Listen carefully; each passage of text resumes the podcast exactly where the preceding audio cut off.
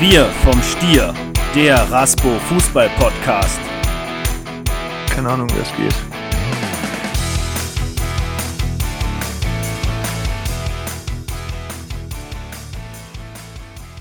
So, da sind wir endlich wieder mit der dritten Folge vom Raspo Vereins Podcast Wir vom Stier. Ich begrüße alle Zuhörer recht herzlich. Ja, wir haben unserem, unserer Ankündigung in unregelmäßigen Abständen Podcast-Folgen aufzuzeichnen, alle Ehre gemacht. Ähm, es hat sich doch einiges getan seit der letzten Folge, deswegen wird es jetzt einfach mal wieder Zeit. Ähm, bevor wir aber dazu kommen, was sich alles getan hat, möchte ich als erstes äh, die beiden Herren begrüßen, mit denen ich hier sitze. Das ist zum einen, wie in den letzten beiden Folgen auch schon, der Patrick. Hi Patrick. Hallo Lukas, hallo Zuhörer. Und das ist zum anderen der Trainer unserer ersten Mannschaft, unser heutiger Gast, der Daniel Formberg. Dich begrüße ich natürlich auch ganz herzlich. Hi Daniel. Ja, hi Lukas, hi Patrick und hallo an alle, die uns zuhören. Ja, an der Auswahl unseres heutigen Gastes sieht man schon, dass wir ja natürlich heute wohl eher über den Seniorenbereich oder mehr über den Senioren als über den Juniorenbereich reden werden. Ähm, deswegen möchte ich zwei kurze Einwürfe direkt zu, äh, zu Beginn machen. Ähm, das eine ist, was sich getan hat seit der letzten Folge, was die allermeisten mit Sicherheit mitbekommen haben werden, ähm, dass die Saison abgebrochen worden ist. Also die Meisterschaft wird nicht zu Ende gespielt. Ähm, sie wird auch nicht gewertet, was für ja, einige Juniorenteams bei uns im Verein nicht so gut ist, weil sie dadurch nicht aufsteigen können. Auf der anderen Seite steigen auch dadurch ähm, keine Mannschaften ab. Ähm, es wird in der nächsten oder in die nächste Jugend quasi aufgerückt ähm, und man kann die Startplätze erben. Ähm, wie gesagt, die eine oder andere Mannschaft profitiert davon, ähm, die eine oder andere auch nicht unbedingt, ähm, aber da sind wir im Moment bei, die Situation für alle Mannschaften zu erörtern und bestmöglich die Mannschaftsmeldungen dann für die neue Saison vorzunehmen. Ähm, zum anderen darf auch aktuell ja nur sehr eingeschränkt trainiert werden. Ähm, wir hoffen, dass die Zahlen in den nächsten Tagen und Wochen jetzt konstant unter 100 gehen werden. Und wenn sie dann fünf Tage unter 100 sind, ähm, müssten neue Lockerungen ab dem übernächsten Tag in Kraft treten können. Auch dann sind wir wieder darauf angewiesen und müssen darauf warten, was die Stadt sagt. Ähm, aber aktuell dürfen leider nur die Trainings äh, für die Teams unter 14 Jahren stattfinden. Ähm, für die Mannschaften darüber gilt mehr oder weniger ein Platzbetretungsverbot und die dürfen leider nicht trainieren aktuell. Das ist das eine, was ich gerne vorneweg sagen wollte. Das andere ist ein kurzer Hinweis auf die Raspo-Tauschbörse, die wir ins Leben gerufen haben. Ähm, es gibt schon seit längerer Zeit die Idee, ein, ja, eine Art Flohmarkt am Platz zu machen, wo man einfach mal die alten Klamotten, äh, in die man nicht mehr reinpasst, ja, verkaufen kann oder eben tauschen kann. Ähm, das Ganze haben wir jetzt digital gestartet über Instagram. Es gibt da eine ähm, extra Seite, die heißt raspo-tauschbörse. Ähm, könnt ihr mal nachgucken. Ich glaube, es gibt auch auf der Raspo Instagram und Facebook-Seite einen entsprechenden Link dazu. Ähm, ansonsten auch über die Homepage. Ähm, und da kann man eben seine entsprechenden Sachen gerne tauschen oder verkaufen oder auch nach neuen Sachen suchen. Ähm, nicht unbedingt nur für die, für die Jugendabteilung, gerne auch für alle Seniorenspieler oder Eltern oder wen auch immer. Ähm, ja, sucht da einfach mal nach Raspo-Tauschbörse ähm, ist das ein oder andere coole Stück auch im Moment im Angebot. Ähm, guckt einfach mal rein. So, damit ich aber nicht wieder allzu viel rede, was ich mir äh, dieses Mal fest vorgenommen habe, ähm, würde ich sagen, wir starten direkt damit, dass wir unseren Gast, den Daniel, mal ein bisschen besser kennenlernen. Die allermeisten werden ihn mit Sicherheit kennen, aber nichtsdestotrotz wollen wir ihn natürlich mal ein bisschen ja, fußballspezifisch vorstellen und noch weiter kennenlernen. Und deswegen würde ich sagen, starten wir direkt mit der ersten Frage, ähm, die an dich geht, Daniel. Mein Lieblingsverein ist Alemannia Aachen. Mein fußballerisches Vorbild ist habe ich keins gehabt. Gar keins? Nee, gar keins. Ich habe mich immer an den guten Abwehrspielern dieser Welt oder zu meiner Zeit orientiert. Das war ja seinerzeit, ich kann es nicht mehr wirklich 100% sagen, so Japs Damm, das war noch einer, der aus dem Leben war und schon mal äh, körperbetont gespielt hat. Das waren schon gute Jungs, ja. Abwehrspieler. Okay, ja, da sagt mir nur der Name noch was und ich weiß, wie er aussieht, das war es dann aber auch. Du hast was verpasst, Lukas. okay, ja, da du Abwehrspieler warst, bin ich mal gespannt, wie du auf die nächste Frage antwortest. 1 zu 0 oder 5 zu 4? 1 zu 0. Ach, du bist da wieder Patrick. Ich kann das ja nicht ganz verstehen. Ähm, aber gut. Mein schönstes Fußballerlebnis war. Ja, da gab es einige. Also die als Spieler die äh, Aufstiege, also ich habe es äh, miterleben dürfen, von der, von der Kreisliga A ähm, zurück bis in die Mittelrheinliga aufzusteigen, mit dem äh, SV Rott in die, in die Bezirksliga aufgestiegen, bei einem ähm, damals noch Entscheidungsspiel. Die Kreisliga A war seinerzeit zweigleisig und ähm, da musste man als Meister gegen den Meister der anderen Kreisliga A antreten. Das war seinerzeit der JSV Basweiler und ich kann mich noch ganz gut erinnern, da haben wir das Aufstiegsspiel ähm, an einem Feiertag vor 1000 Zuschauern am alten Haarberg in Haaren auf dem Rasenplatz gespielt und haben 1-0 gewonnen und äh, ja, ich glaube 24 Stunden später saß ich auf der Treppe ähm, in Höhe vom Ballermann 6 und habe es mir gut gehen lassen. Aber so hatte jeder Aufstieg, äh, als, als, Spieler war natürlich überragend, ja. Und ähm, als Trainer sicherlich auch direkt im ersten Jahr mit Raspo ähm, den Aufstieg in die Kreisliga A äh, damals zu feiern, das war schon sehr besonders, ja. Ich glaube, ja, da kommen genau, wir gleich nochmal etwas ausführlicher zu. Ja, genau, sprechen wir gleich nochmal drüber. Ähm, mein kuriosestes Fußballerlebnis war.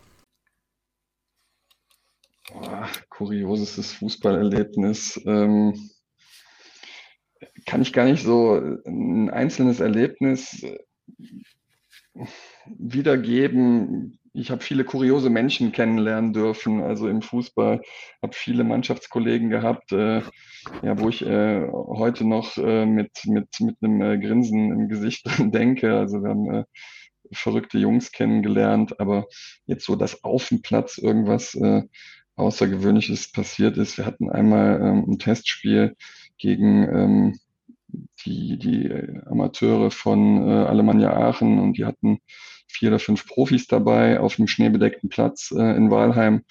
Und äh, mein, mein Abwehrspielerkollege war ähm, Karneval als äh, Stromberg verkleidet und der hatte sich auch dementsprechend die Frisur äh, machen lassen. Ähm, der hat dann einen Ehrenanstoß ausgeführt, weil er leider verletzt gewesen wäre. Ich glaube, sonst wären die vier oder fünf Profis auch äh, ja, wieder vom Platz gegangen.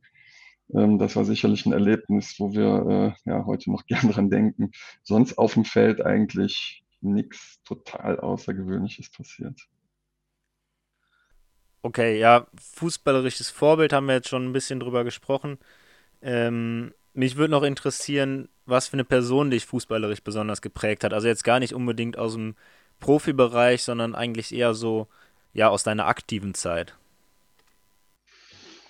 Ähm, ja, komischerweise jemand, äh, der eigentlich äh, ja selber nie Fußball gespielt hat, sondern eigentlich immer nur kritisch äh, Fußball geschaut hat, beziehungsweise kritisch auf seinen Sohn geschaut hat, das war eigentlich mein Vater, ähm, der, der nahezu jedes Spiel von mir äh, gesehen hat, mit dem ich dann auch immer so in, auf, dem, auf dem Weg in die, in die Halbzeit kurzen Blickkontakt hatte.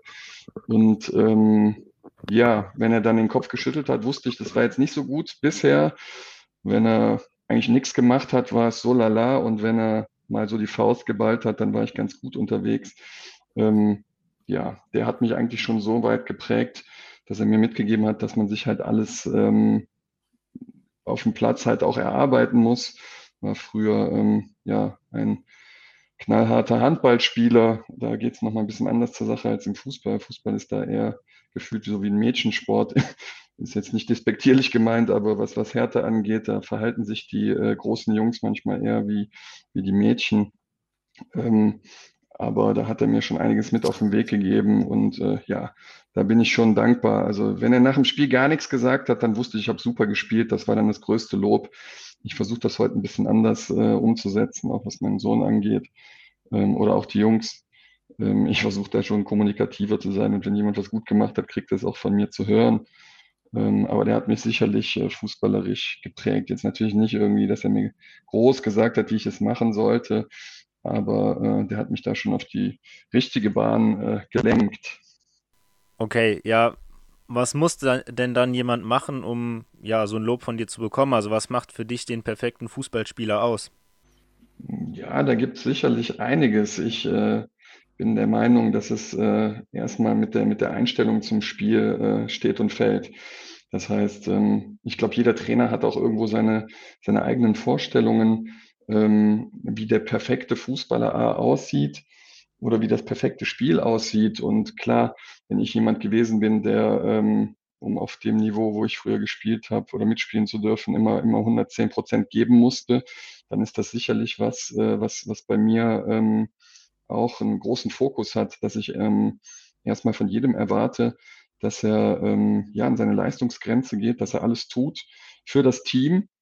Ähm, und darüber hinaus kommen dann natürlich Sachen dazu, dass man nicht nur auf dem Platz äh, sich äh, korrekt verhält, sondern halt auch außerhalb, dass man es schafft, ähm, dreimal die Woche adäquat zu trainieren, ähm, darüber hinaus sich auch für eine, für eine Mannschaft einsetzt. Und das sind erstmal die, die äh, ja, Basistugenden, die ich eigentlich von jedem einfordere. Auf dem Platz hängt es dann natürlich davon ab, auf welcher Position man spielt. Also da kann ich jetzt nicht alle über einen Kamm scheren. Da gibt es natürlich auch an jede an jede Position unterschiedliche Anforderungen, so dass ich jetzt nicht sagen kann, wie sieht der perfekte Spieler aus, sondern ähm, klar, sollte man in der, in der Abwehr schon äh, zweikampfstark sein, im Tor sollte man äh, die Bälle gut halten können, ne? auf den Außenbahnen sollte man äh, laufstark sein und schnell, im Zentrum sollte man ballsicher sein und als Stürmer sollte man auch wissen, wo das Tor steht. Also das äh, wären jetzt mit Sicherheit 25 Euro ins Phrasenschwein, aber das ist natürlich positionsabhängig. Ne? Okay, ja, aber es macht für dich auf jeden Fall schon was aus, dass man sich dreimal die Woche beim Training voll reinhängt. Äh, Patrick, wenn ich das höre, muss ich so ein bisschen schmunzeln, muss ich an eine kleine Anekdote denken, die du mir zuletzt erzählt hast. Äh, willst du vielleicht kurz was dazu sagen?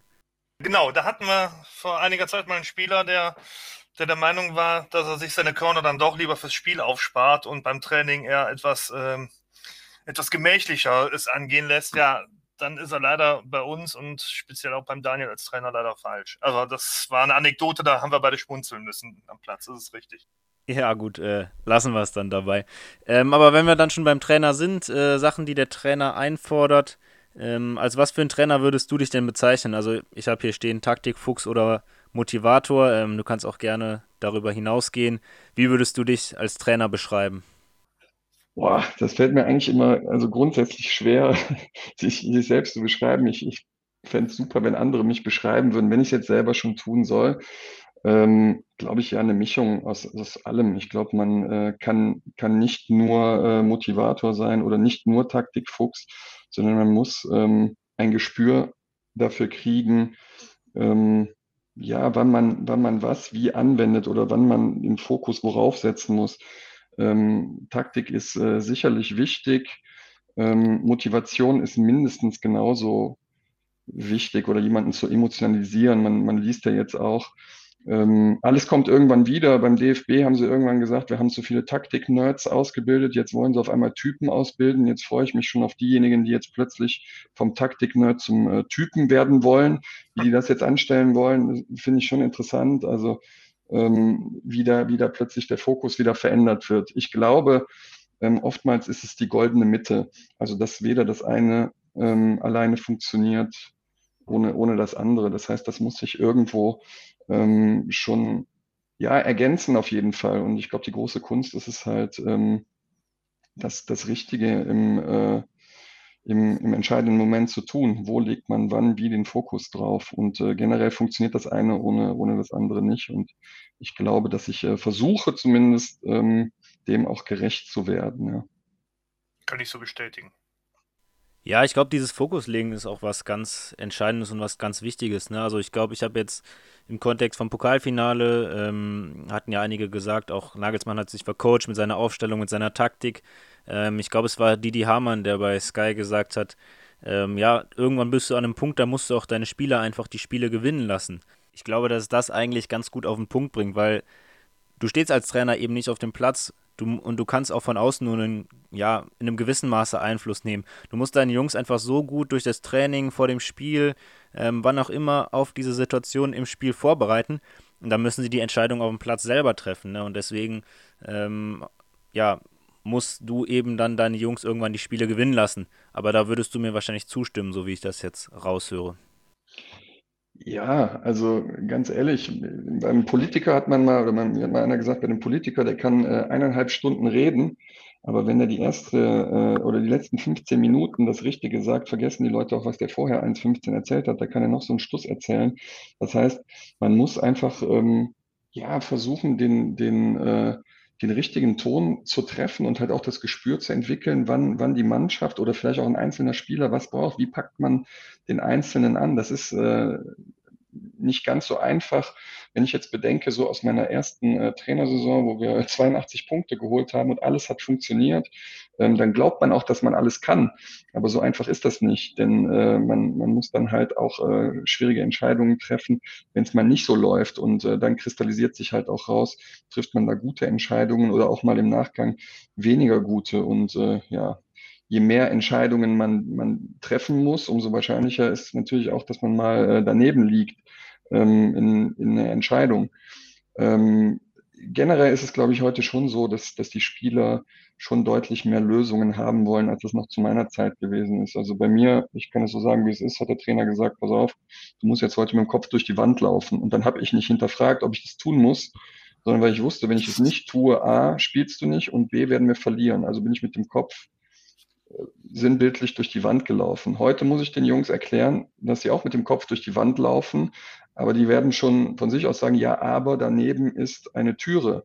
Und dann muss ich denen halt erklären, dass wenn sie da die Türe aufmachen, dahinter ein Abgrund ist, wo sie ganz tief fallen und wir werden verlieren und das die falsche Entscheidung ist.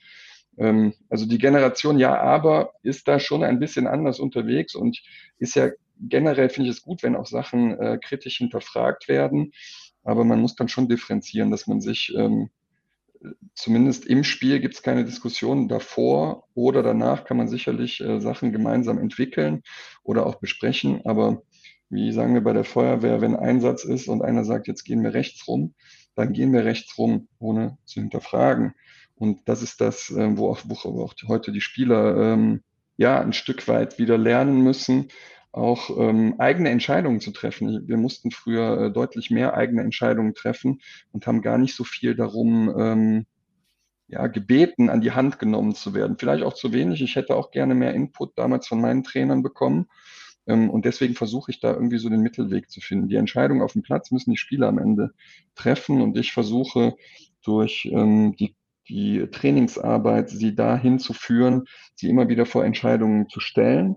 Und wie gesagt, je mehr Entscheidungen man treffen muss, umso trainierter ist man dann halt auch darin, hoffentlich die richtigen Entscheidungen zu treffen. Und das müssen am Ende die Spieler selber machen. Klar kann man als Trainer eine gewisse Grundordnung und Prinzipien vorgeben und kann man mal daneben liegen. Ähm, wenn man jetzt einen Gegner falsch einschätzt und sagt, den attackieren wir jetzt früh oder gegen den stellen wir uns tief, sicherlich. Und ähm, ja, letztendlich, ich glaube, dass heute mehr in den Spielern eigentlich liegt, als sie es, als es manchmal glauben. Also viele wälzen schnell mal gerne irgendwas auf, auf, auf äh, Richtung Trainerteam ab, aber ich glaube, dass die Spieler auch wieder mehr dahin kommen müssen, mehr Verantwortung auch für ihr eigenes Tun auf dem Platz zu übernehmen. Ja, da gebe ich dir recht. Ähm, aber apropos Generation, ja, aber es gibt ja bekanntlich auch 80 Millionen Bundestrainer bei uns im Land. Ähm, jetzt hat der Yogi vor ein paar Tagen seinen EM-Kader bekannt gegeben, nominiert. Ähm, von daher die Frage: In Yogis EM-Kader fehlt mir. In Yogis EM-Kader fehlt.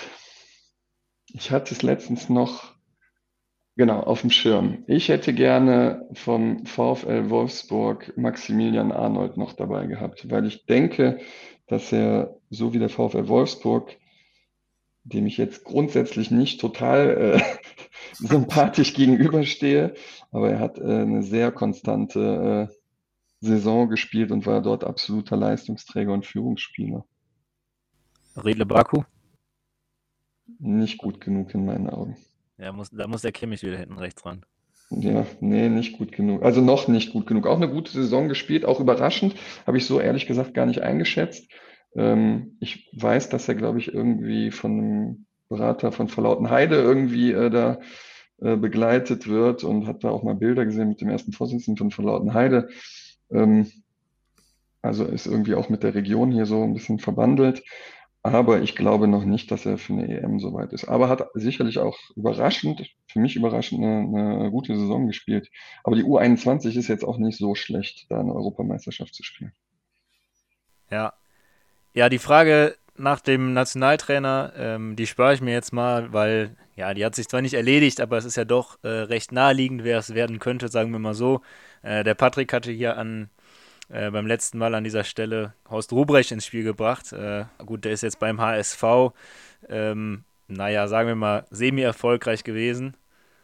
Ja, darüber also, kann man jetzt streiten, ob das semi-erfolgreich ist. Er hat zwei Spiele, eins gewonnen, eins verloren. Also. Ja, gut, ist die Frage, welche Möglichkeiten er da noch hatte.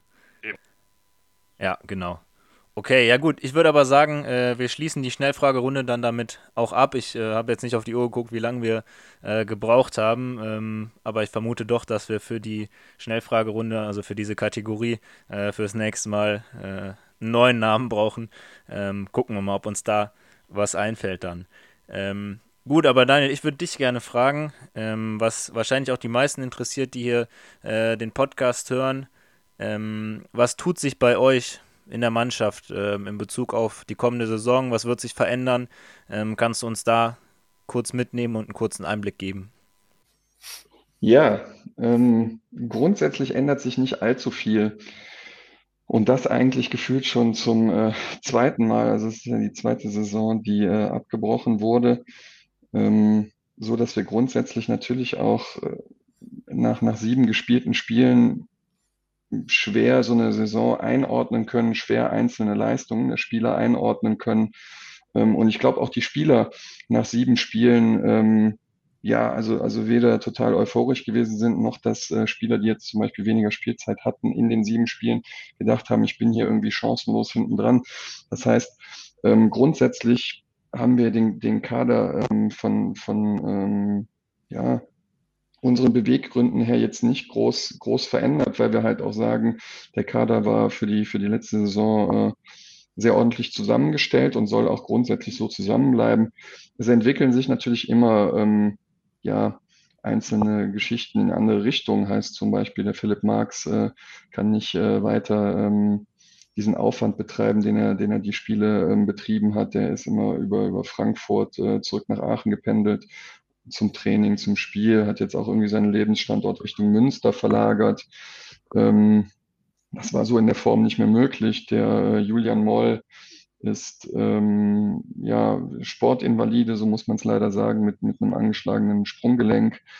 Ähm, der Jonas Pietsch hatte sich das Kreuzband gerissen und äh, sich jetzt äh, für eine, für eine äh, neue Herausforderung in, äh, in Haaren ähm, entschieden. Und so ähm, kommen immer wieder Sachen. Leon Schley hat seinen sein, äh, ja, Lebensstandort auch aus Aachen rausverlagert, zurück in die Heimat, so dass wir da natürlich so ein bisschen äh, Fluktuation durch, durch äh, ganz natürliche Vorgänge äh, haben.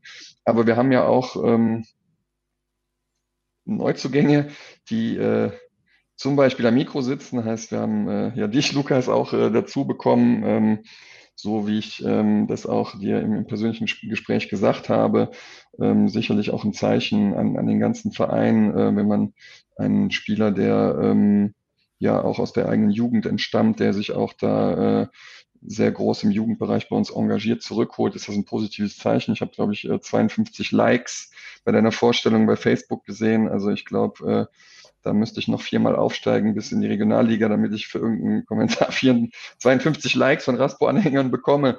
Ähm, das zeigt einfach, äh, dass wir, dass wir. Ähm das glaube ich nicht. ja, ich werde schon ein bisschen rot hier, aber das glaube ich allerdings auch nicht. Da gebe ich dem Patrick recht. Nein, dass wir, dass wir da eine gute Entscheidung getroffen haben und du auch und äh, im, im zweiten Atemzug äh, Albert Korotaev, genauso ein Spieler, äh, der vom SV Allendorf äh, zurück nach Hause kommt, der auch in der Raspo-Jugend groß geworden ist, der sich sicherlich auch sehr mit dem Verein identifiziert, ähm, dass wir da Jungs äh, geholt haben, die auch jetzt schon auf höherem Niveau ähm, gespielt haben, die wissen, äh, was sie erwartet oder dass sie, dass sie auch bei uns sich da voll einbringen können. Ähm, ja, darauf haben wir halt geachtet bei, bei unseren Neuzugängen. Darüber hinaus ist uns noch ein äh, Torwart, sage ich einfach mal, wie es ist, vor die Füße gefallen. Der äh, Jakob Groll schließt sich uns an, der äh, studienbedingt äh, zurück in Aachen ist, äh, dort für die kommenden drei Jahre ähm, in äh, Aachen studieren wird und ähm, ja, der einen Verein gesucht hat. Wir hatten kurzfristig auch Bedarf auf der Torwartposition, da ähm, bei uns äh, ein Torwart äh, ja beruflich und familiär demnächst äh, deutlich mehr eingespannt ist und wir so ein bisschen äh, mehr äh, Druck aus der, aus der Nummer rausnehmen wollten, haben wir den Jakob jetzt noch dazugenommen. Der hat äh, im Bereich Südbaden äh, in der Landesliga gespielt und ich denke, dass wir äh, auch auf der Position jetzt äh, mit dem Dominik Hock, dem Kevin Krupp und dem Jakob Kroll sehr, sehr gut aufgestellt sind, so dass der Kader derzeit äh, 21 plus 3 umfasst, was schon äh, relativ groß ist, muss man sagen. Ähm, wir aber trotzdem noch die Augen offen halten, wenn irgendwas ähm, uns deutlich besser machen würde, würden wir vielleicht nicht Nein sagen, speziell jetzt im, im äh, Offensivbereich. Aber wir sind auch so sehr zufrieden ähm, mit dem Kader. Wir haben äh, eine sehr große Identifikation mit dem Verein. Wir haben 12, 13, 14 Spieler, die in der Jugend äh, groß geworden sind, über Umwege dann den Weg zurückgefunden haben und ähm, ja, sind bereit, nach der Corona-Pause ähm, neu anzugreifen und eine gute Saison zu spielen. Was heißt gute Saison gespielt dann? Also, äh, wie würdest du das definieren, eine gute Saison gespielt zu haben? Wie sieht da die sportliche Perspektive dann aus? Ja, keine Frage. Also, ähm, wenn, wenn Raslo bis dato in der Bezirksliga immer unter den Top 5 gewesen ist, mit äh, Ausnahme äh, der letzten Saison oder vorletzten Saison, dann ist es sicherlich noch ein Dorn im Auge. Muss das schon äh, oder sollte das auch unser Anspruch sein, ähm, oben mitzumischen. Ob wir jetzt äh, diejenigen äh, sind, die äh, nach außen hin sagen müssen, dass wir aufsteigen müssen, glaube ich jetzt ehrlich gesagt nicht. Da gibt es schon noch andere ähm, Vereine bei uns in der, in der äh, Liga, die äh, ja durchaus noch ambitionierter da an die, an die Sache und an ihre Zielsetzung rangehen können. Ähm, erfolgreich für mich würde, würde bedeuten, wenn, wenn alle ähm, ja, mit, mit 100, 110 Prozent so eine Saison spielen würden glaube ich, dass wir ähm, am Ende auf einem sehr guten Tabellenplatz stehen. Ob ich den jetzt an 1, 2, 3, 4, 5 festmachen wollen würde, weiß ich nicht. Dafür ist das immer zu unberechenbar. Man weiß nie, was passiert. Gerade jetzt ähm, nach, nach zwei abgebrochenen Saisons. Äh, wer kommt am besten aus, aus dieser Corona-Pause? Wer ist fit? Wer hat die wenigsten Verletzungen? Was mit Sicherheit ein großes Thema werden wird äh, ähm, nach, der, nach der langen Pause. Ähm, können, kann viel passieren. Ich glaube, dass wir eine gute Mannschaft haben, nicht schlechter sind als letztes Jahr. Und letztes Jahr sind jetzt, glaube ich, auf Platz fünf oder bereinigt wären wir auf fünf oder sowas eingelaufen nach sieben Spielen. Ich glaube, dass äh, noch deutlich mehr drin gewesen wäre, so dass ich glaube, dass wir eine sehr, sehr gute Rolle spielen können. Aber ich habe es eben gesagt, das liegt größtenteils bei den Jungs, die es auf dem Platz umzusetzen haben. Bleibe ich bei. Ich kann da vielleicht aus Vereinssicht auch ganz kurz noch was zu sagen. Also ähm, für, für uns ist es ja primär so, eine gute Saison ist es dann nicht primär am Tabellenplatz gemessen, wie es Daniel eben gesagt hat, das spielt natürlich die, die, die, die, die größte Rolle, keine Frage, aber, aber eine gute Saison ist es, ist, es, ist es für mich oder für uns dann, wenn wir nach dem letzten Spieltag sagen, ja, wir sind echt zufrieden mit dem, was wir in der letzten Saison geleistet haben, hier was wir im Prinzip äh, dargeboten haben. Und wenn es dann der Platz X ist, ja, dann nehmen wir den eben. Ne? Also jetzt äh, im Prinzip in die, in die Runde zu starten und zu sagen, äh, wir wollen Erster werden, auf Teufel komm raus. Ich glaube, das wird der Sache nicht gerecht. Und da sind auch noch andere Mannschaften, äh, die da ihren Hut in den Ring werfen. Aber wir haben eine gute Mannschaft. Wir haben, glaube ich, das, das Mögliche äh, getan, um ein starkes Kadergerüst äh, zu haben. Und dann schauen wir mal. Ne? Ähm, letztendlich müssen alle gegen uns spielen und die, die am Ende dann vor uns stehen wollen, ja, die müssen uns dann auch erstmal schlagen. Ja, ja, ich glaube, letzten Endes ist sowas ja auch immer nicht äh, endgültig planbar. Ne? Also du kannst halt versuchen, alles reinzuhauen ähm, alles zu geben und dann musst du halt letzten Endes irgendwo gucken, wofür es reicht. Klar willst du jedes Spiel gewinnen und gehst nicht in irgendein Spiel rein und sagst, ah nee, wir wollen heute keine Punkte holen, weil dann verbessern wir uns mit einem Tabellenplatz oder wieder um einen Tabellenplatz. Ähm, ja, da kannst du eben nur alles reinhauen und ähm, dann gehört letzten Endes auch eine Portion Glück dazu und dann musst du eben gucken, wofür es reicht. Ähm, dann bist du ja irgendwie auch immer von den anderen abhängig. Aber ich äh, möchte nochmal auf das Thema erfolgreich zurückkommen. Ähm, der Patrick sagt ja immer so, ähm, der spricht gerne vom Raspo-Stallgeruch. Also im Moment ist es ja so ein bisschen der Weg, äh, Jungs mit Raspo-Stallgeruch zurückzuholen, aus der eigenen Jugend hochzuholen. Ähm, vielleicht, auch, vielleicht auch aus der zweiten. Ähm, würdet ihr über solche Faktoren auch ähm, eine Saison als erfolgreich definieren oder vielleicht sogar einen längeren Abschnitt als eine Saison als erfolgreich definieren, wenn man es eben schafft, Jungs aus der eigenen Jugend hochzuziehen ähm, oder aus der zweiten Mannschaft. Wie seht ihr das? Kann man anhand von sowas dann auch eine Saison oder einen längeren Abschnitt als erfolgreich beurteilen? Ja, ich denke, das sollte ähm, grundsätzlich immer, immer das Ziel sein eines jeden Vereins, dass man ähm, versucht, möglichst viele Spieler, die man selber in der Jugend ausgebildet hat, in den Seniorenbereich ähm, zu überführen und bestenfalls natürlich auch in die erste Mannschaft. Dafür ist natürlich klar, dass die Spanne nicht allzu groß zwischen ähm, dem Seniorenbereich und dem Juniorenbereich rein leistungsmäßig sein darf. Sonst ist das Problem halt, dass man wirklich sagen muss, dass man äh, eigentlich zwei Vereine in, in einem Verein hat, wenn, die, wenn die Schere zu weit ist. Also nehmen wir an, dass die, die Jugend deutlich äh, mit, mit der äh, A-Jugend zum Beispiel in, in der Mittelrheinliga spielen würde und, und die erste Mannschaft in der äh, Kreisliga C, dann weiß man, was passiert. Die Jungs kommen alle aus der Jugend raus und werden alle den Verein verlassen. Wenn es jetzt genau umgekehrt ist, man spielt jetzt als Mittelrheinligist und die äh, A-Jugend spielt in der äh, Stadtgruppe, dann wird das mit Sicherheit auch ein Riesensprung werden. Und ich glaube, dass man ähm, sich als Verein einfach so aufstellen muss, dass die Schere nicht so weit auseinander geht, wenn man denn möchte, dass die Jungs auch relativ zügig den äh, Sprung aus der eigenen Jugend in die erste Mannschaft ähm, schaffen. Oder aber man geht den Weg halt über die zweite Mannschaft, ähm, wie es ja jetzt auch einige Jungs getan haben ähm, im, im Sommer.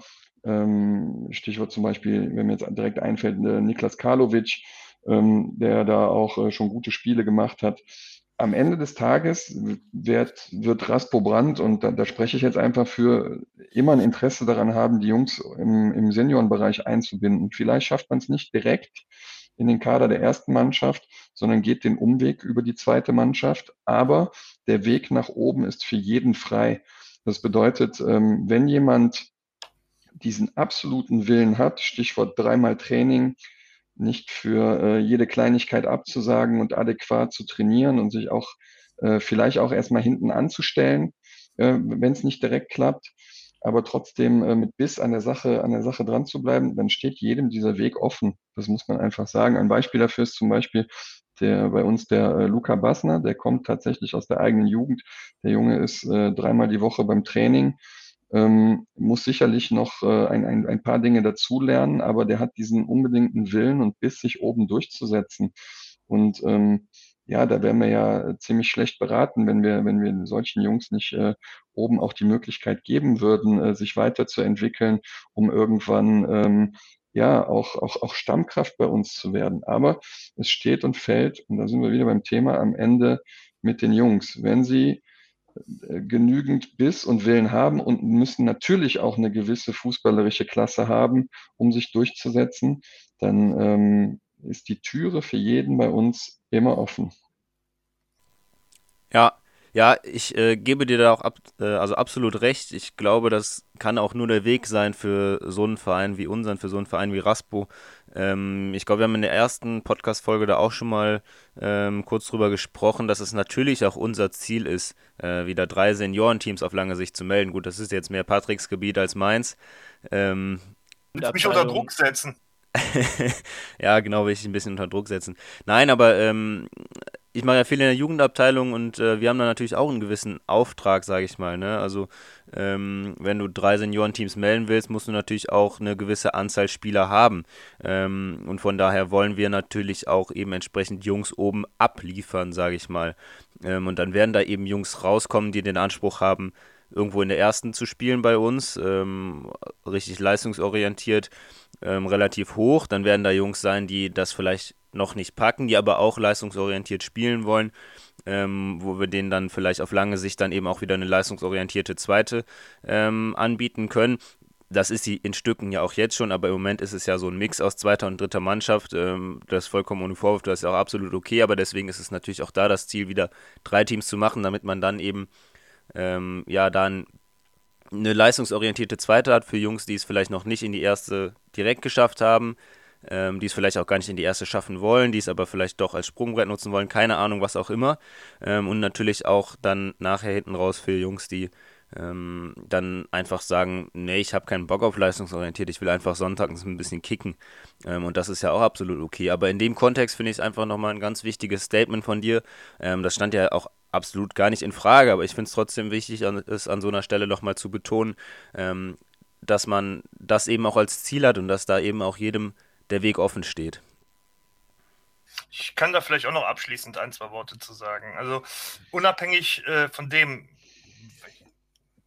was wir gerade schon gesagt haben, es ist ja so, wenn man sich mal die Durchlässigkeit ähm, der ersten und auch der zweiten Mannschaft anzieht, ansieht, was, was die äh, ähm, ähm, Spieler betrifft, dann kann man schon sagen, dass wir da, glaube ich, einen äh, signifikant hohen prozentualen Anteil haben von Spielern, die A, äh, die halt direkt aus der Jugend in die Mannschaften äh, gekommen sind im, Senior, im Seniorenbereich oder über einen Umweg dann irgendwann wieder zurückgekommen sind. Ne? Also ähm, um das, äh, um das Wort, um die Vokabel Stallgeruch nochmal aufzugreifen. Also ich glaube, das hat äh, oder das haben beide Mannschaften, die erste, also die zweite, die haben absoluten Raspo-Stallgeruch. Ich glaube, wenn wir da in, in, Prozenten reden würden, da können wir schon von ja, zwischen, zwischen 60 und 80 Prozent uns irgendwo, irgendwo treffen. Ne? Also deswegen, klar, das ist unser Ziel. Äh, die Jugendabteilung, das macht sie von Jahr zu Jahr besser, kann man eigentlich sagen, muss quantitativ und auch qualitativ liefern, in Anführungszeichen. Ne? Aber ich glaube, dass wir da nicht zuletzt durch das ähm, Konzept was die Eckpunkte jetzt nochmal geschärft hat, da auf, einen, auf einem ziemlich guten Weg sind und da auch ähm, perspektivisch ähm, recht äh, stark aufgestellt sind. Ja, ich denke auch, dass wir, dass wir da dran sind und dass wir da auf einem ganz guten Weg sind, aber ähm, klar, wie du auch schon sagst, das ist natürlich auch äh, perspektivisch zu sehen. Ne? Also man kann da ähm, ja im Verein nur was entwickeln, wenn man sich da eben entsprechend die Zeit nimmt und ähm, das geht nicht von jetzt auf gleich, dass man sagt, äh, ja, wir liefern da jetzt morgen zehn Jungs in der ersten Mannschaft ab, was von der Spieleranzahl in einer Saison sowieso unrealistisch ist, aber ähm, ja, man muss das Ganze eben perspektivisch und langfristig sehen und ähm, ich glaube, da sind wir oder haben wir eine Idee, und ähm, versuchen das momentan immer schrittweise ähm, ja, mit und mit umzusetzen. Und ich glaube, ähm, da sind wir auf einem ganz guten Weg. Ich würde jetzt aber gern nochmal auf ähm, eins der angesprochenen Highlights zu sprechen kommen, ähm, auf den Aufstieg ähm, der ersten Mannschaft in der Saison 2014-2015 nach äh, über 20 Jahren endlich aus der Kreisliga B raus, wieder in die Kreisliga A. Es war ja für den, nicht nur für die erste Mannschaft, sondern für den ganzen Verein eine, eine sehr, sehr erfolgreiche Saison. Also die Kreisliga, äh, die Kreisliga sage ich schon, die zweite Mannschaft ist in die Kreisliga C damals aufgestiegen. Ähm, die A-Jugend hat in dem Jahr Mittelrheinliga gespielt, wo ich mich auch noch sehr gut dran erinnere. Ähm, jetzt habe ich mir ein Interview von dir, Daniel, auf der Raspo Facebook-Seite durchgelesen. Ich glaube, das war rückblickend, ähm, also letztes Jahr geführt, rückblickend auf den Aufstieg 2014, 2015. Ähm, und da hast du gesagt, Gerüchten zufolge wäre die Feier damals nicht so schlecht gewesen. Ähm, kannst du uns vielleicht da nochmal ein bisschen mitnehmen? Ähm, wie war das da? Wie lief das? Ja, das war natürlich schon äh, sehr lustig. Also ich wusste auch ehrlich gesagt gar nichts äh, vor, vor dem ähm, Spiel damals gegen, die zweite Mannschaft von Westwart haben wir ja, zu Hause mit einem äh, 8-0 die den Aufstieg besiegelt. Und äh, dann hieß es irgendwann, ja, wir fahren äh, noch eine Runde äh, mit dem Traktor ähm, durch, durch Brand. Und äh, ja, das hat natürlich dann seinen Lauf genommen. Da, da muss man dann einfach sagen, äh, dass man viele, viele glückliche Gesichter gesehen hat. Später ging es dann noch weiter im äh, Vereinsheim. Das war natürlich feuchtfröhlich. Die Jungs waren äh, alle gut drauf, wie man sich ja vorstellen kann. Ähm, ja, diese Traktorfahrt, die war schon äh, witzig. Ich erinnere mich noch an eine Situation. Wir haben dann äh, unseren ja, direkten Konkurrenten SV Allendorf 2 ähm, haben wir dann in Freund, äh, besucht quasi und äh, hatten natürlich noch ein paar äh, Liedchen auf Lager. Unser, unser Spieler damals auch äh, legendär, der Kofi ist dann auf den Zaun geklettert, aber nicht auf so einen äh, 1,80 Meter hohen Zaun, sondern Zaun war, glaube ich, sieben Meter hoch und hat dann da irgendwie noch den Einpeitscher gemacht und äh, ja, das Ganze ist dann natürlich noch äh, in, der, in der Vereinsgaststätte äh, ja, gebührend äh, gefeiert worden. Also das war schon sicherlich ein äh, Tag, den, den da die Beteiligten alle nicht, nicht vergessen werden. Ne? Also jetzt genaue Details, wer da wie wo abgestürzt ist, habe ich jetzt nicht. Ich weiß noch, dass ich nach Hause gefahren wurde äh, ähm, von, von einem Kumpel mit äh, einem Spieler und äh, ja, das war schon eine coole Zeit. Ja, ich glaube, Jürgen Klopp hat mal erzählt, dass er äh, mit Aki Watzke damals nach der Dortmunder Meisterfeier in irgendeiner Lagerhalle aufgewacht ist. Noch nicht. Oder du willst es uns nicht erzählen, man weiß Oder das weiß man nicht. So, dann war es jetzt aber, äh, oder dann war es damals entgegen dem aktuellen, oder eigentlich vielmehr im aktuellen Trend, ähm, auch so, dass du damals, bevor ihr euer Saisonziel erreicht hattet, also bevor der ja die Meisterschaft schon und der Aufstieg schon feststand, ähm, dass du schon deinen Abschied mehr oder weniger bekannt gegeben hattest. Also es war schon klar, dass du die Mannschaft in der neuen Saison nicht mehr trainieren würdest. Ähm, aber entgegen dem aktuellen Trend, ähm, wie man beispielsweise in Frankfurt oder Gladbach jetzt sieht, ähm, habt ihr euer Saisonziel dann trotzdem verwirklichen können. Deswegen äh, von mir da die Frage an dich, ähm, was habt ihr da besser gemacht als äh, Gladbach oder Frankfurt das jetzt diese Saison getan haben? Oder vielleicht auch Adi Hütter und Marco Rose?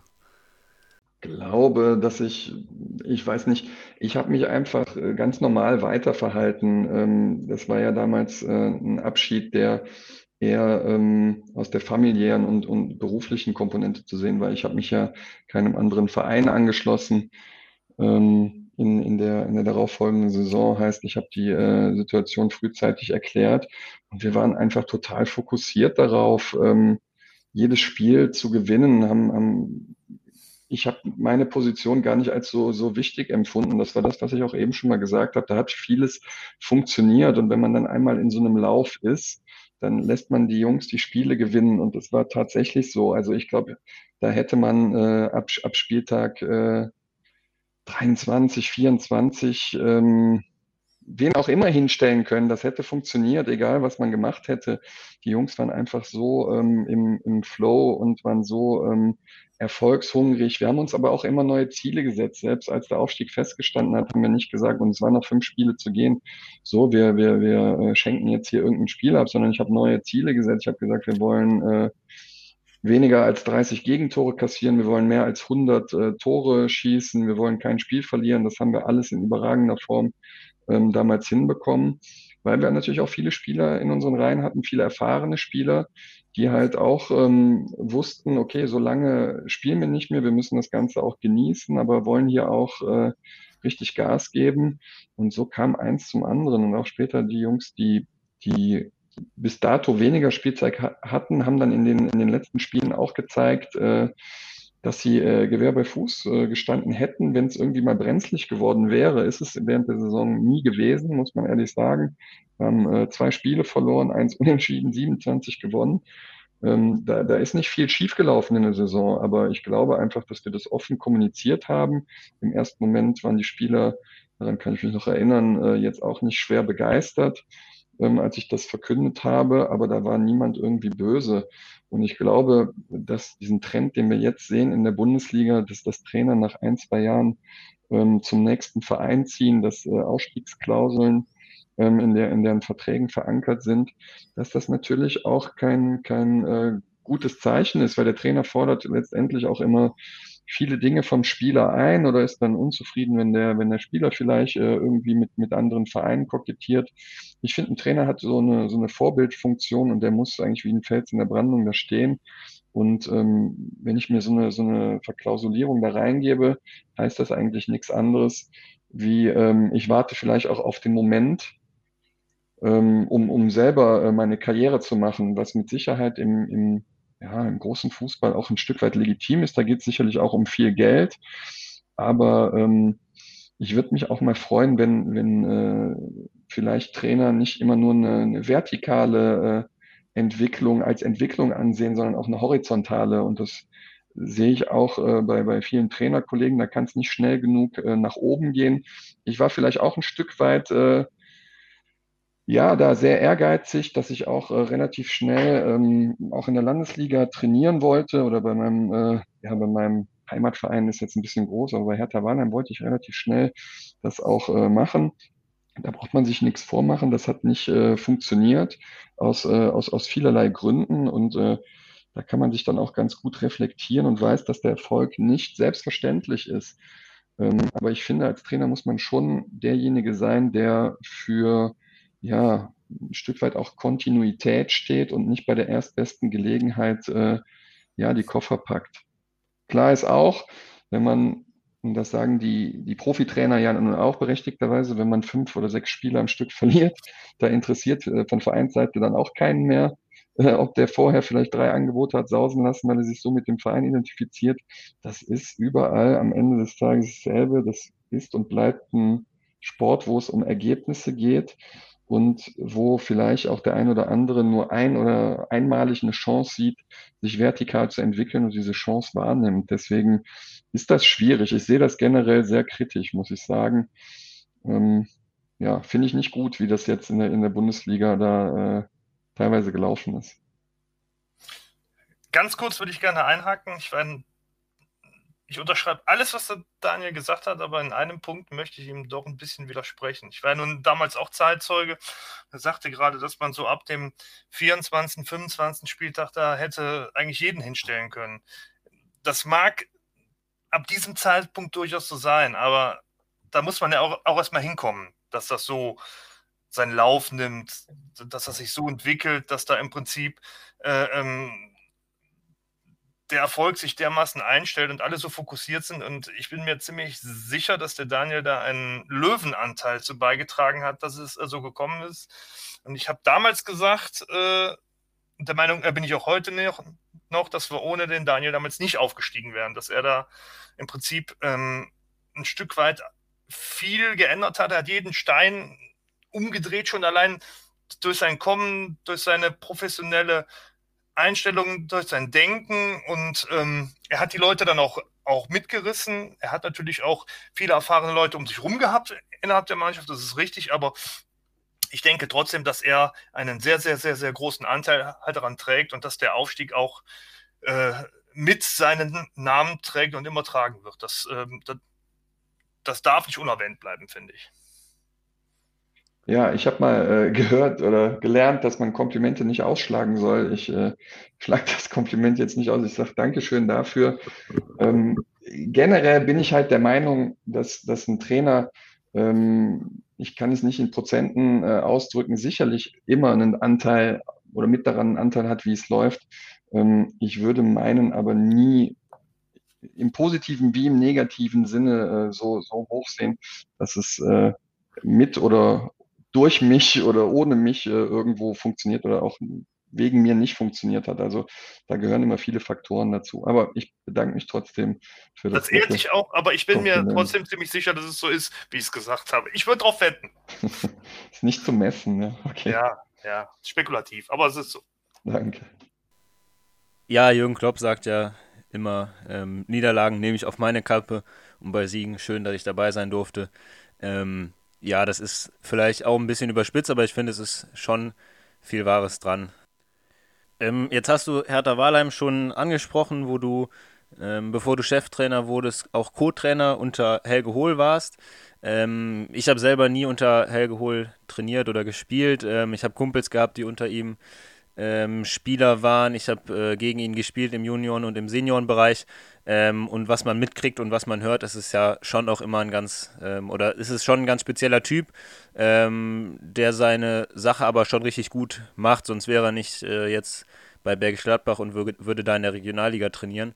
Ähm, wie ist das Arbeiten unter ihm so? Ja, das war natürlich ähm, auch, auch, spannend, muss man ehrlich sagen. Also so ein äh, junger Trainer, der schon in, in, in so äh, jungen Jahren ähm, auf so einem Niveau trainiert und auch mit der äh, A-Lizenz und einem ja, unglaublichen äh, Fleiß und äh, Akribie ausgestattet ist. Das war natürlich, auch wenn es nur ein halbes Jahr gewesen ist, eine total ähm, spannende Zeit. weil man einfach sagen muss, dass der Helge ähm, ja schon ein herausragendes äh, Trainertalent, weiß ich jetzt nicht, wenn er ist. Das hat er, glaube ich, letztes Mal gesagt, zwölf Jahre Trainer. Ähm, aber ein herausragender Trainer ist ähm, für, für, für sein Alter und auch äh, was, was Rhetorik und Ansprache an die Mannschaft angeht, ähm, da schon einen sehr reifen ähm, Eindruck gemacht hat und darüber hinaus natürlich äh, diese Akribie, auch was die Trainingsgestaltung angegangen ist. Ähm, das war wirklich so, wenn ich, wenn ich Übungen kannte oder, oder trainiert habe, hat er immer noch irgendeine, ähm, ja, irgendein Upgrade immer, immer parat gehabt. Das heißt, die Übungen waren alle noch mal ein Stück weit komplexer und man hat halt auch wirklich gesehen, äh, dass, dass die Spieler ähm, ja auch besser geworden sind, äh, auch unter ihm. Und äh, das war sicherlich eine sehr ähm, spannende Zeit, auch eine, eine, kurze, aber sehr intensive Zeit. Hat äh, Spaß gemacht, mit, mit so jemandem zusammenzuarbeiten, ja. Ja, ich finde das, ich das immer total spannend, äh, das zu hören. Deswegen hatte ich auch vorhin gefragt, ähm, wer hat dich fußballerisch geprägt, weil ich finde, da ist schon immer ähm, ja ein gewisses Lernen am Modell dabei. Also ich finde, man guckt sich unheimlich viel von, von seinen eigenen Trainern ab, von anderen Trainern, die man kennenlernt. Ähm, ich habe es ja auch erfahren dürfen. Ich bin ja auch seit geraumer Zeit oder seit, seit längerer Zeit schon ähm, Trainer im Jugendbereich. Ähm, und ich finde, man guckt sich da schon viel von, von seinen eigenen Trainern ab. Man nimmt die Sachen mit, äh, verändert vielleicht manches, überlegt, was hat da gut geklappt, was hat nicht gut geklappt, äh, versucht es auch weiter zu, zu entwickeln. Ähm, aber man guckt sich da schon vieles ab wenn, und, und wenn es auch nur ist, wie man es äh, nachher nicht macht. Ähm, nein, aber genau das ist auch der Grund, warum wir auch sagen, wir wollen das auch in der, in, bei uns in der Jugendabteilung jetzt so als kurzer Einwurf nochmal ähm, mehr einführen, dass da die Trainer gegenseitig ja sich mehr viel mehr austauschen, viel mehr gegenseitig hospitieren. Also das ist ja auch bei den Profitrainern so. Ähm, die sitzen ihren, in ihrem Sabbatical ja nicht nur faul auf der Couch und gucken sich irgendwelche Fußballspiele an, sondern auch die gehen ja viel hospitieren. Ähm, wir werden auf der nächsten Trainersitzung im Jugendbereich mit Sicherheit nochmal drüber sprechen, aber auch jetzt schon mal ähm, hier der Appell an alle. Ähm, tauscht euch untereinander aus, ähm, guckt euch eure Trainings an, guckt euch eure Spiele an. Gut, das ist jetzt unter Corona-Bedingungen alles was schwierig, aber ähm, vor allem danach, ich glaube, ähm, das lebt da in so einem Verein schon sehr viel vom Austausch und ja, da kann man schon sehr viel voneinander lernen. Und wenn ihr ja, das Gefühl habt, ihr wisst nicht, wo ihr hin sollt oder wie ihr da rankommt, ähm, sprecht euch einfach gegenseitig an oder sprecht uns an, dann stellen wir auch gerne da Kontakt zu den anderen Trainern her. Ich glaube nicht, dass das in den meisten Fällen nötig sein wird, ähm, aber wenn, dann, dann sind wir auch da ähm, immer gerne bereit zu. Hm, ich würde aber gerne nochmal auf ein anderes Highlight jetzt zu sprechen kommen. Ähm, aus deiner, ja, wir haben ja schon über den Aufstieg ähm, gesprochen von der Kreisliga B in die Kreisliga A. Ähm, aber jetzt so in deiner ja, zweiten Epoche, die du als äh, Raspo-Trainer prägst, ähm, könnte ich mir vorstellen, dass das absolute Highlight äh, das Spiel auf dem Tivoli gegen die Alemannia war. Ähm, also ich meine, ihr habt davor ja auch schon ja, Highlights erlebt, ähm, habt auf dem Weg ähm, zum Tivoli Breinig ähm, als Mittelrheinligisten rausgeschmissen. Das ja mit Sicherheit auch schon nicht schlecht. Ja, kannst du uns vielleicht da in diese Pokalsaison und speziell auf den Tivoli nochmal mitnehmen?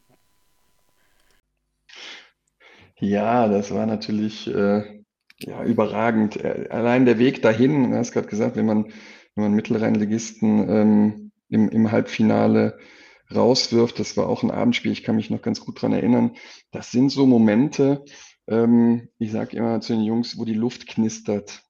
Ähm, das, das merkt man einfach an solchen Abenden, dass was ganz Besonderes passiert oder auch ähm, wenn es dann passiert ist, wie an dem Abend, dann sitzt man dort, es war noch gefühlt so, so ein lauer äh, Sommerabend, äh, dann sitzt man bei 22 Grad noch, die Jungs verschwitzt, aber haben irgendwie schon ein kaltes Getränk in der Hand, man sieht wieder viele glückliche Gesichter und man, man spürt vorher schon, dass irgendwas Besonderes möglich ist.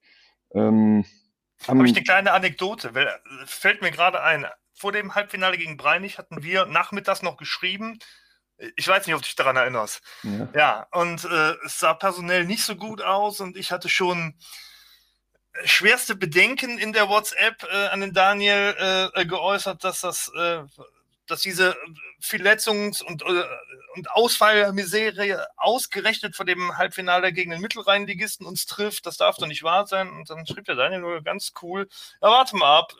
Jedes Spiel muss gespielt werden. Und irgendwie, ja, hat er recht behalten. Ja. Aber ich wollte dich nicht unterbrechen. Nein, alles gut, alles gut. Ja, es ist ja so. Also äh, tatsächlich weiß ich noch äh, von dem Spiel, da hat sich der Leon Schley beim Aufwärmen hat er abgewunken und wir haben den Co-Trainer äh, kurz noch, äh, den Michael Grümmer, äh, ein Trikot verpasst, der dann auch, äh, ja, ich glaube, beide Vorlagen im Spiel gegeben hat und seinen Gegenspieler damals auch noch um die Bande gewickelt hat ähm, um dann nochmal zu zeigen, wie es, auch im, äh, im gesetzten Alter noch geht. Äh, hat er überragende Leistung gebracht, ist auch, glaube ich, bei der Auswechslung ähm, ja mit Applaus vom Platz verabschiedet worden, wie auch wir vom, äh, vom Platz mit Applaus gegangen sind, was ich im Amateurfußball so auch selten erlebt habe. Ähm, um aber den Bogen zum Tivoli zu spannen, ja, das war natürlich schon mit der Auslosung, als das äh, feststand. Ähm, zwei Lose noch irgendwie äh, oder drei Lose in der Trommel und wir wussten, es sollte jetzt bitte Wessling Urfeld gezogen werden und nicht sonst irgendwer einer. Und wir ähm, ja gesehen haben, dass wir Alemannia Aachen gezogen haben, das war natürlich schon das erste Highlight, aber dann der Tag selber war auch, das, da ist man dann gefühlt wie in einem Film unterwegs, wenn wir da mit einem äh, Doppeldecker äh, im schwarzen Bus äh, über die Autobahn fahren. Die Dämmerung hatte so ein bisschen eingesetzt und man fährt dann an den beleuchteten Tivoli und denkt, ja, okay, heute äh, kommt man jetzt nicht zum, zum Bratwurstessen und zum Ärgern äh, an den Tivoli, ne, sondern man kommt äh, dahin, um ein Pflichtspiel zu spielen und ja, mit Betreten äh, des Kabinentrakts, also ich gefühle, ist die Kabine 120 Quadratmeter groß, ähm, taucht man einfach in eine andere Welt ab. Wenn man auf dem Rasen steht, denkt man, es ist ein Kunstrasen, aber es ist ein Rasen. Also es gibt tatsächlich eine Qualität wie ein Kunstrasen, aber einen echten Rasen. Und ähm, ja, das war einfach ein Erlebnis, glaube ich, was so alle auch nicht äh, vergessen werden, wenn man dann sieht, da waren, ich glaube, 2700 Zuschauer an dem Abend, äh, auch für mich wieder eine Erfahrung. Ich habe versucht, irgendwie äh, ein bisschen zu coachen, ähm, bis an die andere äh, Seitenlinie, aber habe es ungefähr bis 15 Meter ins Feld geschafft und danach hat keiner mehr irgendwas gehört und das bei 2700 Zuschauern, die jetzt nicht ständig äh, irgendwie gesungen haben. War auch eine Erfahrung und äh, die nimmt uns auch keiner. Und darüber hinaus haben wir uns natürlich auch äh, sportlich in dem Spiel äh, sehr gut ähm, teuer verkauft, 40 Minuten die Null gehalten. Ich glaube, das 3-0 ist so irgendwie eine, kurz nach der 70. Minute oder so gefallen. Für einen Bezirksligisten gegen einen Regionalligisten hat das schon äh, sehr ordentlich äh, ausgesehen. Ja. Also ich glaube, den Tag wird so auch keiner vergessen. Ja, ich denke, dass wir dann auch so langsam zum Ende kommen sollten. Wir haben unsere ähm, obligatorische Stunde jetzt äh, durch viele Infos und viele interessante Inhalte gefüllt. Da möchte ich mich zuerst beim Daniel als Gast bedanken. Vielen Dank, Daniel, für diese, für diese spannende Zeit, für diese spannenden Themen. Dann beim Lukas für die primäre Moderation, wie immer sehr gut vorbereitet, interessante Fragen gestellt zu spannenden Themen und möchte allen Zuhörern einfach sagen, ähm, bleibt dran, die nächste Folge kommt bestimmt. Ja, danke für die Einladung. Ja, vielen Dank dafür, dass du da warst. Äh, hat uns sehr gefreut. Bevor wir jetzt schließen, gerne noch mal kurz einen Hinweis an alle. Ähm, auf der Plattform, worauf wir den Podcast eigentlich hochladen, auf anchor.fm kann man auch Sprachnachrichten als Feedback verfassen oder als Einwurf, wenn jemand irgendwas zu sagen hat. Das bauen wir gerne in die nächste Folge mit ein. Und dann würde ich sagen, schön, dass ihr alle dabei wart, schön, dass ihr zugehört habt und bis zum nächsten Mal. Macht's gut, ciao. Bis bald. Tschüss. Ciao. Wir vom Stier, der Raspo Fußball Podcast. Keine Ahnung, wie es geht.